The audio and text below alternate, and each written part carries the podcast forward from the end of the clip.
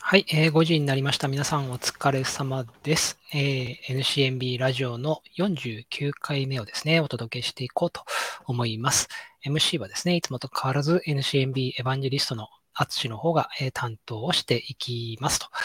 で、えー、この NCNB ラジオなんですけれども、えー、NIF クラウドモバイルバックエンドというサービスで、えー、MBURS というサービスなんですけれども、えー、そちらが配信している、えー、ネットラジオになります。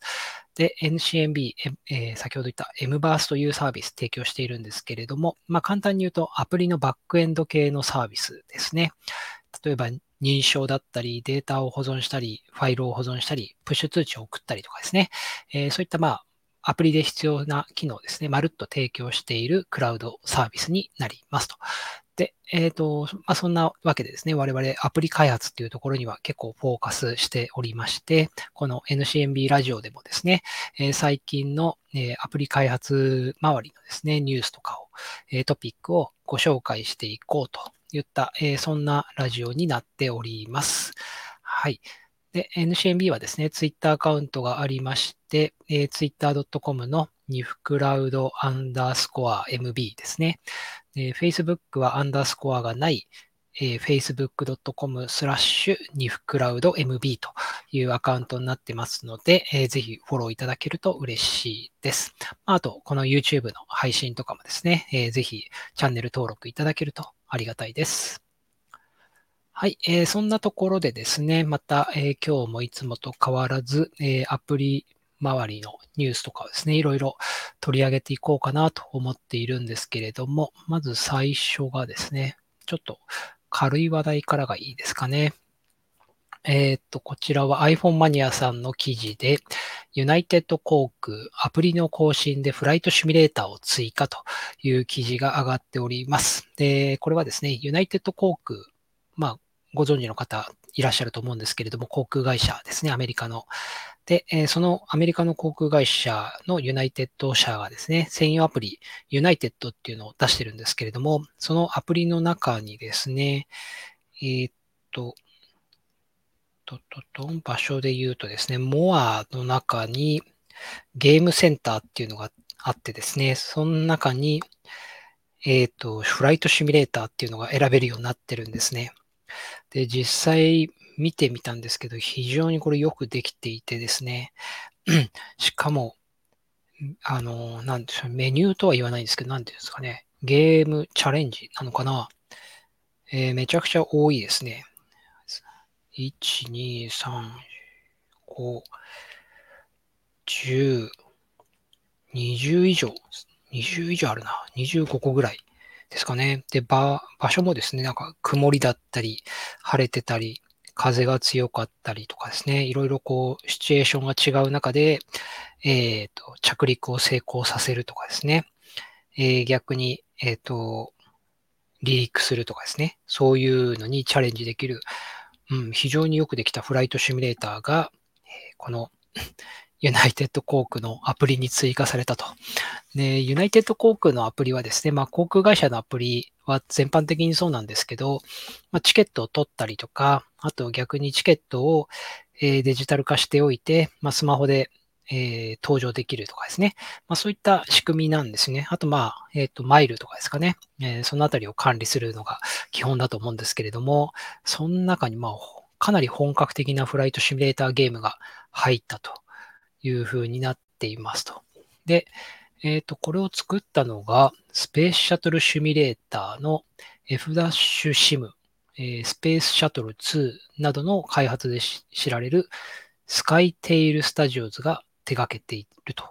いうふうに書かれてますね。はい。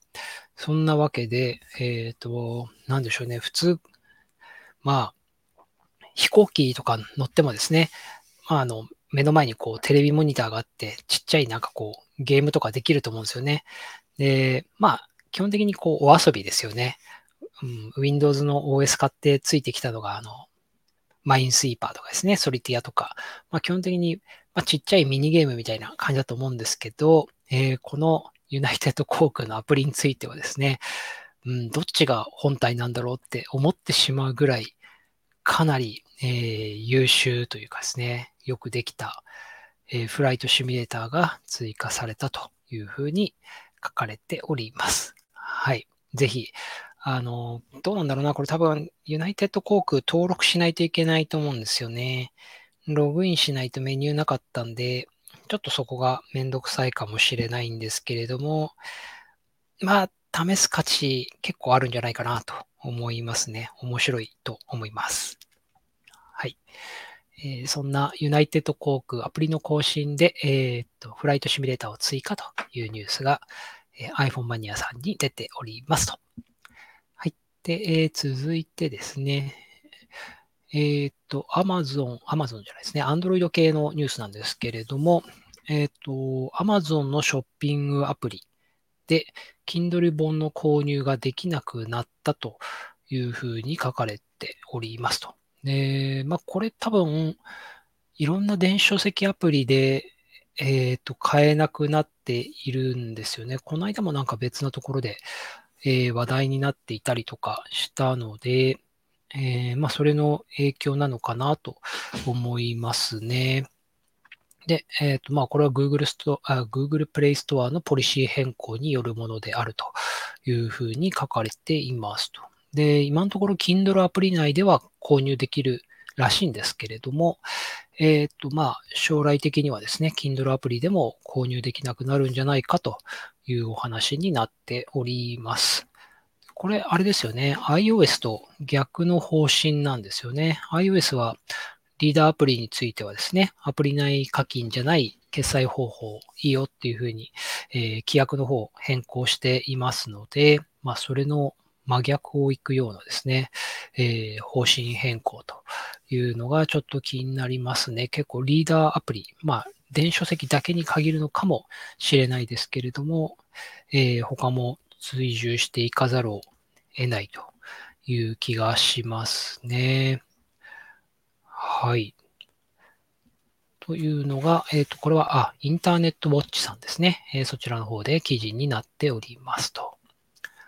はい。で、えー、同じような逆の、えっ、ー、と、Android でやっていることの、えー、iOS 向けというところで、えっ、と、こちらはですね、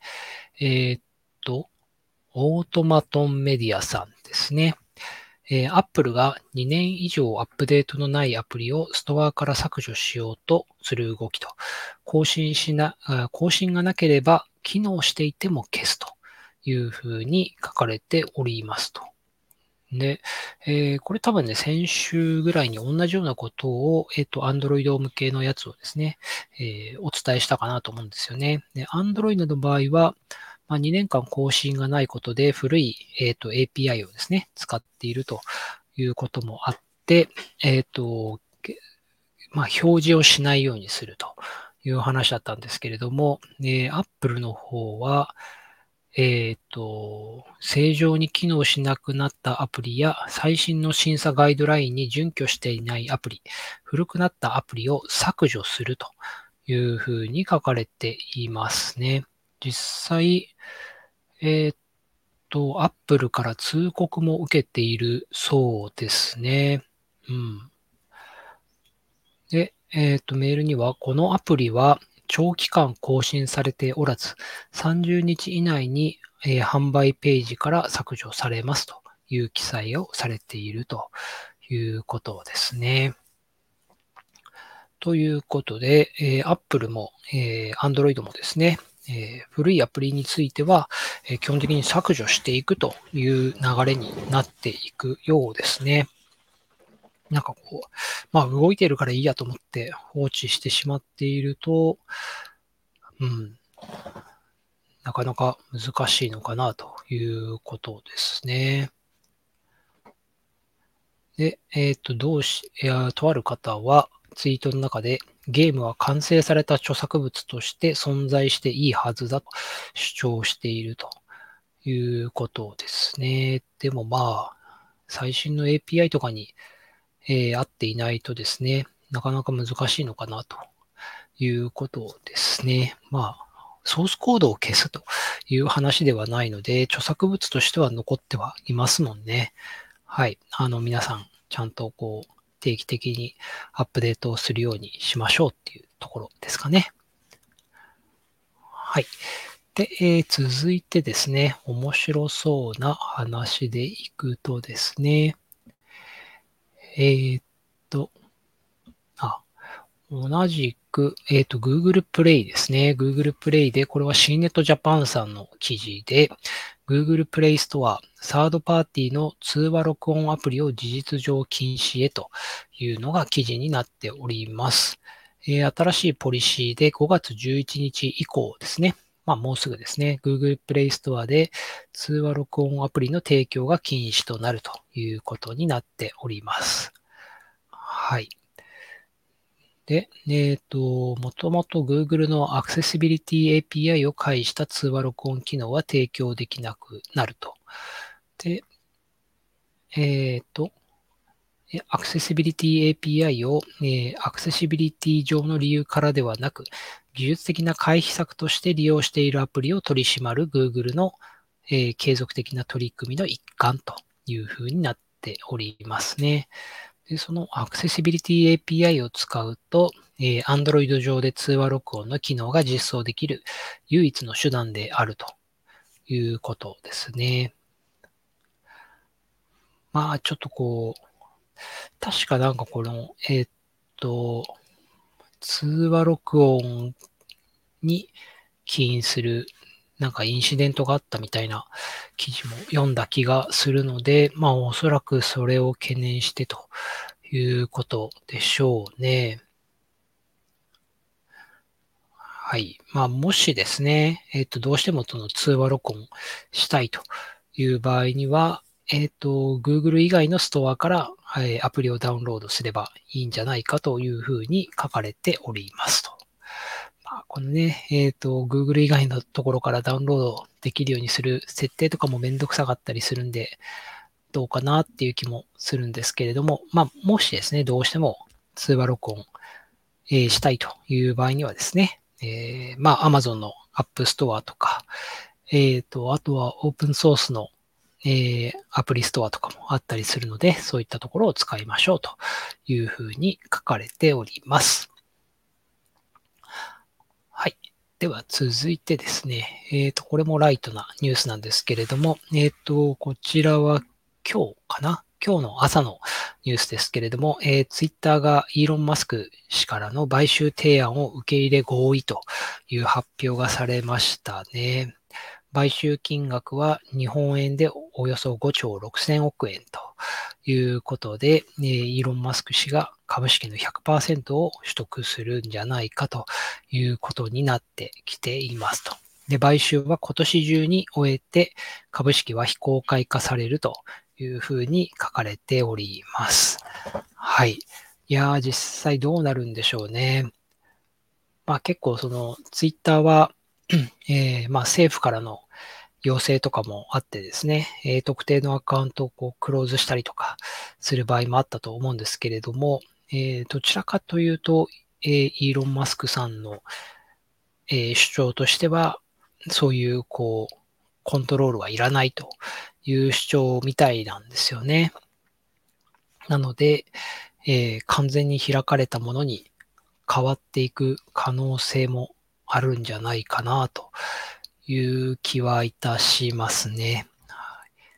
まあ今年中に終わるというところで、もしかしたら来年度とかはですね、えー、ツイッターが、まあ運営の方針転換っていうのをいろいろ図っていく可能性があるかなという気がしますと。あまりこう大きく変わっては欲しくないですけれども、どうなんでしょうね。まあ、日本人結構ツイッターのアカウント数、保有率、非常に高かったりするので、えー、これがいい方に動けばですね、よりこう、世界中の人が使っていくでしょうし、まあ、こう、なんか、うん、ブランディングとかイメージが悪くなると、逆にツイッターが悪化していく原因にもなりかねないかなという気はしますね。現在のところはなんかこう、ポジティブに受け入れる意見の方が、えー、全体的には多い感じがしますね。はい。ではですね、あとは、え、っと、あとはですね、あ、これもいいですね。えっ、と、これはですね、IT メディアビジネスの記事なんですけれども、えっ、と、オードリー端子も認める詐欺電話、SMS 防止アプリ、フーズコールという、えっ、と、アプリの話なんですけれども、えっ、と、これは簡単に言うと、電話帳アプリですね。で、えっ、と、電話がかかってきたときに、えそれが誰からかかってきたのかっていうのがですね、え表示されるアプリなんですけれども、えっ、ー、と、これが台湾ではですね、二人に一人が使っているというふうに書かれています。で、まあ、銀行の名前だったりとか、えー、迷惑電話とか詐欺電話とかがですね、かからなくなるというやつなんですけれども、えっと、これはですね、フーズコールは、えー、台湾を中心に韓国、香港、タイ、ブラジル、インドなどで展開し、えー、世界ダウンロード数は、え1億を超えているというふうに書かれていますと。で、えっと、まあ、日本はですね、これサービスエリアに入ってないんですけれども、えっと、同じようなアプリはありますね。えっと、私も使ってるんですけれども、えー、っと、なんだったかななんだったかな電話とかで検索すれば出るのかな出ないな。えー、っと、電話、いやー、出ないな。どうやってこれ 探せばいいのか。えー、っと、通話の制限。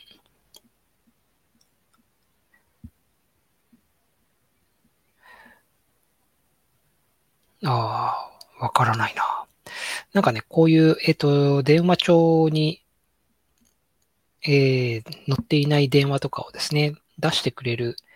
えー、アプリがあるんですよね。で、その中のブラックリストに登録されている電話番号だと、そもそも、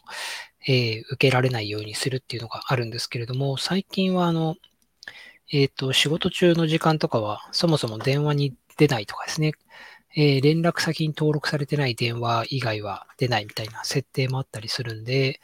まあ、そういうのを使うことでですね、えー、こういう詐欺電話とかは防げるかなと。で、まあ、詐欺電話もそうなんですけど、あの、あれですね、えっと、普通の営業電話とかも、あの、ちゃんと弾いてくれるので、確かですね、私が使ってんの月100円とかのやつだったりするんですけれども、結構重宝してますね。まあ、これがないとどうなるのかっていうのちょっとあれなんでわからないんですけれども、結構ね、やっぱり営業電話とか携帯電話に直接かかってくるので、本当にうざったいので、えー、こういう弾いてくれるアプリは貴重かなという気はします。なので、えっと、まあ、東南アジア系であればね、えっと、フーズコールが有名ですけれども、日本でもですね、こういうアプリ、えっ、と、迷惑電話防止アプリあるので、えー、ぜひですね、使ってみてほしいなと思います。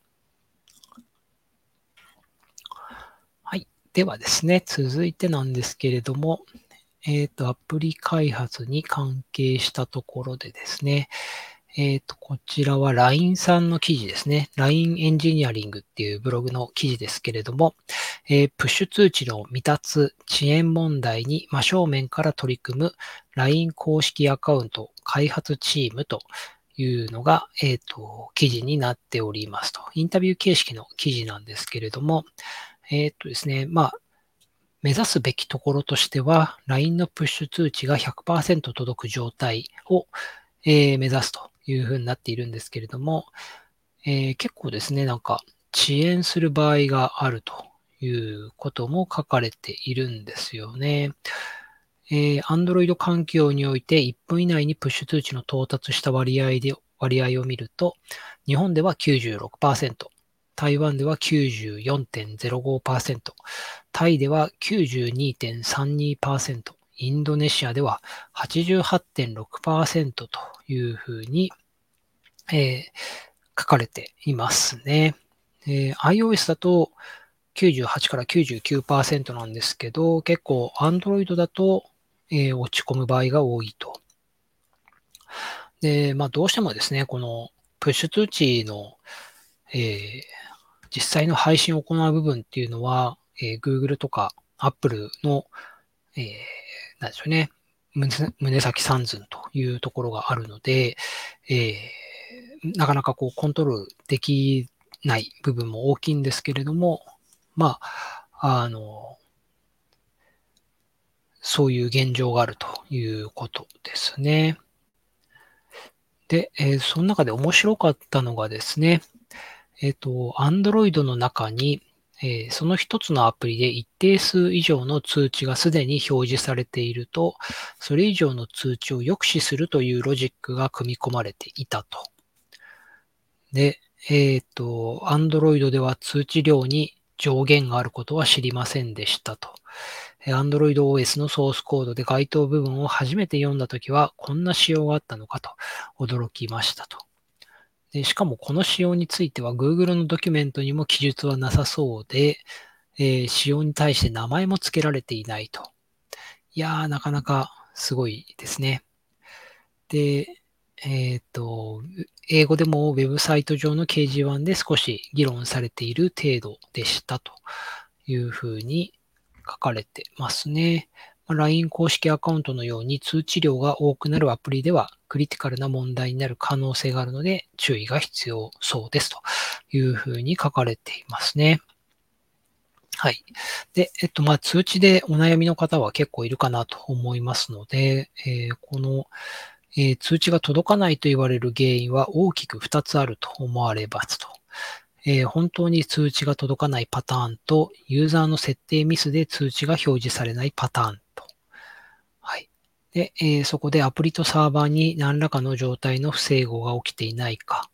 通知の仕組みのいずれかがも原因で通知が送られていないのではないかといったことを調べるための機能やテスト通知を送信する機能を付け加えることを検討していますというふうに書かれていますね。まあ、この、え、本当に数値が届いていないのか、それとも設定ミスなのかっていうところの切り分けが、え、重要になってくるということですね。この状態をね、こう、アプリ側からきちんと取れればいいんですけどね、大抵取れないんじゃないかなと思うんですよね。うん。まあでも、LINE はメッセージングアプリなので、やっぱり通知が届かないっていうのはですね、結構致命的な問題だと思うので、えー、結構すごくこう真剣に取り組まれているんじゃないかなという気はいたしますね。はい。では続いてですね、こちらが、えー、ユーザーベースさんのエンジニアリングブログですね。えー、そちらのモバイル開発での技術的負債の解消方法というのが記事になっておりますと。でえー、こちらはニュースピックスのえっ、ー、と、モバイルアプリ開発に関係するところですね。で、えー、お話は Android アプリのお話になっていますと。で、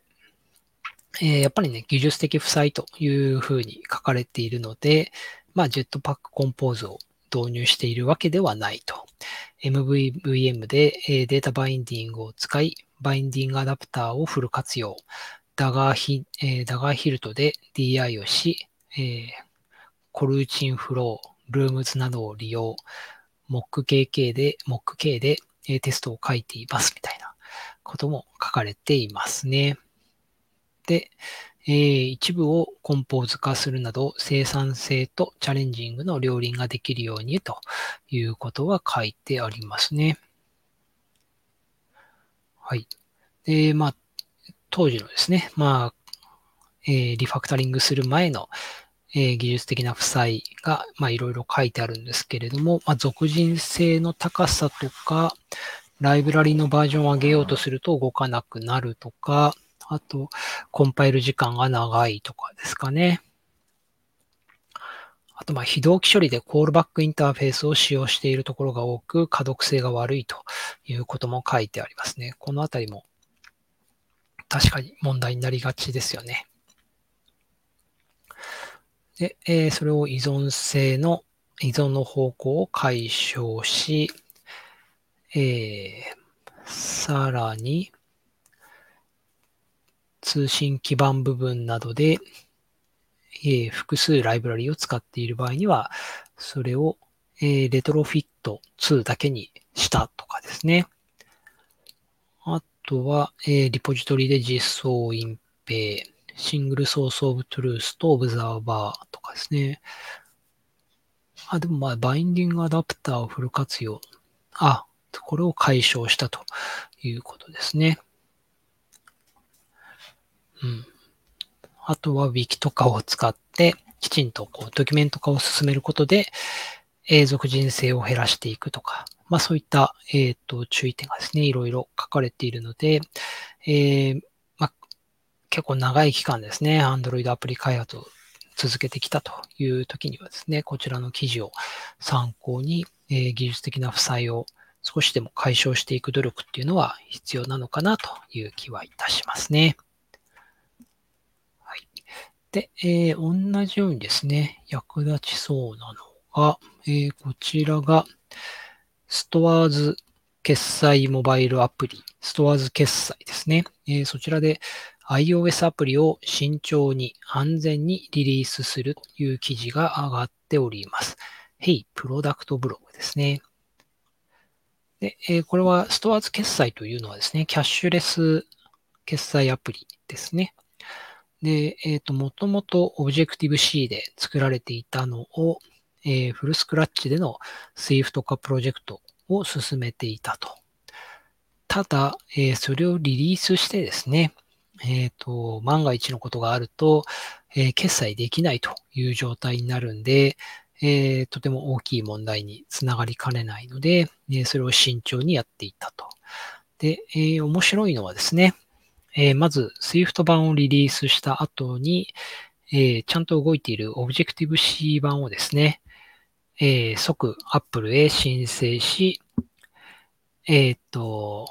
ペンディングデベロッパーリリースの状態にしていったと。で、えー、まあ、えー、最終的にはその Objective-C 版を使わずにですね、デベロッパーリジェクトしたというふうには書いてありましたね。まあ、こうやって用意しておくことで、え、すぐリリースすればですね、え、万が一のことがあっても、え、差し戻しがすぐできるということですね。あとはフィールドテストを2ヶ月ぐらい続けていったりとか、段階的なリリースっていうのもありまして、えっ、ー、と、自動アップデートされる人とかですね、逆にしない人もいたりもすると思うんですけれども、それを途中で一回止めてですね、えー、様子を見た上で、えー、もう一回再開するということをやっていますね。はい。で、石橋を叩くリリースを実装してみて、えっ、ー、と、まあ、プロフェッショナルなチームの皆さんの協力があったからこそ、ここまでのリリースができたと大きな問題もなく3年間にわたる Swift 化プロジェクトを完遂することができましたというふうに書かれていますね。うん。これで、えっ、ー、と、今後ですね、開発スピードや品質が向上することが期待できるというふうに書かれているので、えー、やっぱ Swift 化したメリットはかなり大きかったんじゃないかなと思いますね。であとは、まあ、多分仕様の整理とかも進みますし、まあ、それなりの価値があったのかなという気はいたしますね。まあ、未だにですね、Objective-C で、えー、リリ作られて、作られ続けているアプリ、たくさんあるとは思うんですけれども、まあ、なかなかね、えー、更新が難しくなってきたりとかする場合もあったりするとは思うので、えー、もしかしたら Swift 化をですね、検討してもいいのかなと思いつつ、3年やってるみたいなんですよね。長いですね、3年は。3年並行開発はなかなか大変だったんじゃないかなという気はいたしますね。はい。まあ、そんなところですね。えっ、ー、と、イベントのご案内です。えっ、ー、と、あさってですね。はい。4月の28日木曜日に、ハイブリッドアップ居酒屋ボリューム2と、まあ、えっ、ー、と、3月の末にさ初めてですね、えっ、ー、と、イベントやったんですけれども、えー、それ第2回目ですね。え、夜7時からまあ1時間ぐらいなんですけれども、えっ、と、その月、まあ、今月4月ですね、4月ぐらいにあった、えアプリ開発の、アプリ開発周りのお話とかですね、そういったものを、え指揮者の方々と、まあ、だらだら喋るといったイベントをやりますので、えー、もしご興味があればですね、えー、ご参加いただければと思います。ハイブリッドアップ居酒屋ボリューム2ですね。はい。そんなイベントをやります。はい。えー、そんなところでですね、えっと、来週は3日になるのかな？そうすると、もしかしたらラジオはお休みかもしれません。はい。えっ、ー、と、もしかしたら、じゃあ5月は10日からかもしれないですね。はい。えー、そんなところで、えー、今日のですね、NCMB ラジオ49回目は終了としていこうと思います。えー、引き続き皆さんお仕事頑張ってください。では、さよなら。